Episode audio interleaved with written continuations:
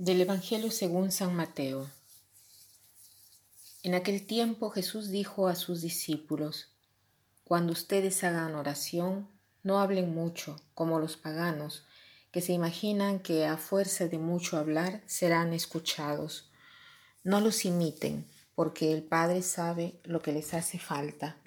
Antes de que se lo pidan, ustedes pues oren así.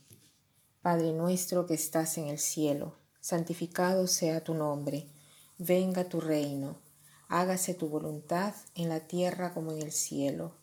Danos hoy nuestro pan de cada día, perdona nuestras ofensas, como también nosotros perdonamos a los que nos ofenden.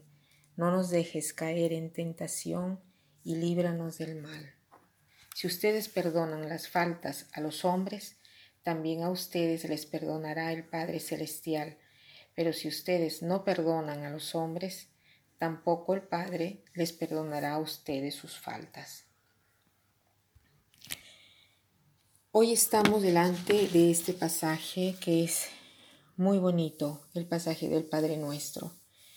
Habrían tantas cosas por decir, pero lamentablemente no se puede por el tiempo. Quisiera detenerme en dos frases. La primera es cuando nos dirigimos al Padre Eh, Jesús nos sugiere de decir, sea santificado tu nombre. Y es interesante porque el nombre de Dios es santo. Es más, es Él que santifica. Entonces, ¿por qué decimos, sea santificado tu nombre? No porque de alguna manera le decimos a Dios de ser santo, porque ya lo es, sino porque le pedimos que su nombre sea santificado en el mundo, o sea, que su santidad pueda resplandecer a través de nuestras obras, de nuestro ser, a través de nosotros que somos sus hijos, porque parte todo desde ahí, de reconocer que Dios es Padre por el hecho que somos sus hijos, porque los hijos generalmente se parecen al Padre. Entonces, también nosotros estamos llamados a parecernos al Padre. ¿En qué cosa? En la santidad en su espíritu. Y después, la otra frase es, no nos abandones en la tentación. ¿Por qué le pedimos esto? ¿Quiere decir que a veces Él nos abandona en la tentación? Probablemente sí, pero ¿en qué sentido?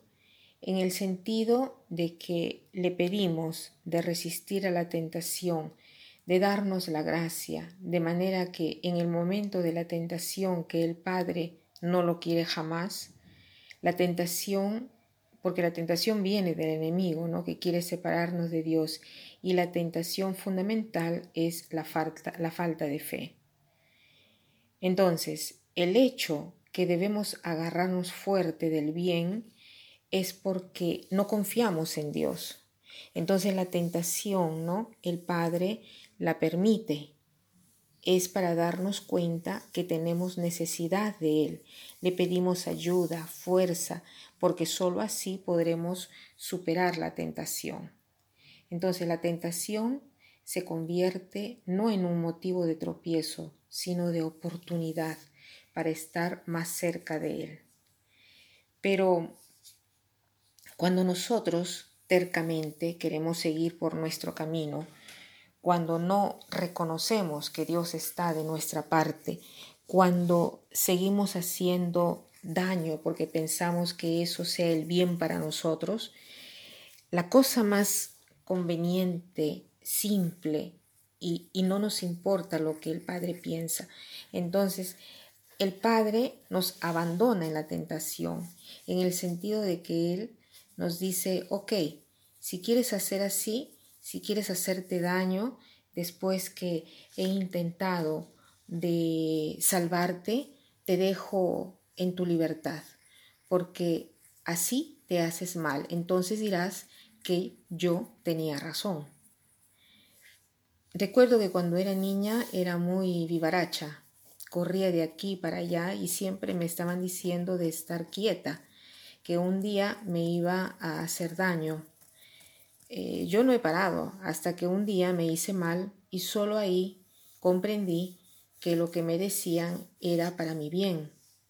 Ahí he comenzado a tener confianza y a comprender que no es que quisieran eh, quitarme la diversión, sino que me querían ayudar. Con Dios es la misma cosa. Cuando Él nos da los mandamientos, sus preceptos, no es que nos quiere quitar la diversión y hacer de nuestra vida una, una cosa aburrida, sino porque sabe que algunas cosas nos hacen mal y Él nos abandona en la tentación solo porque a veces tenemos necesidad de que algunas cosas nos hagan un poquito mal para que entendamos. Lo que nosotros pedimos en el Padre nuestro es, Padre, ayúdame a despertarnos antes, a conocer que la tentación es un momento importante donde debemos agarrarnos fuerte de ti para no caer. En todo esto, al final Jesús termina con un comentario diciendo de perdonar las culpas, porque si si hiciera un comentario a la oración que él ha hecho, eh, y la única frase que él comenta es el de perdonarnos recíprocamente. O sea, si nosotros perdonamos a nuestros hermanos, entonces el Padre nos perdona a nosotros. Porque si nosotros somos abiertos al perdón, seremos abiertos a recibir el perdón del Padre. Es una condición que no podemos dejar de lado. Si damos misericordia, estaremos en grado de recibir misericordia. Jesús subraya esta frase diciendo, este es el centro del mensaje cristiano. Que pasen un buen día.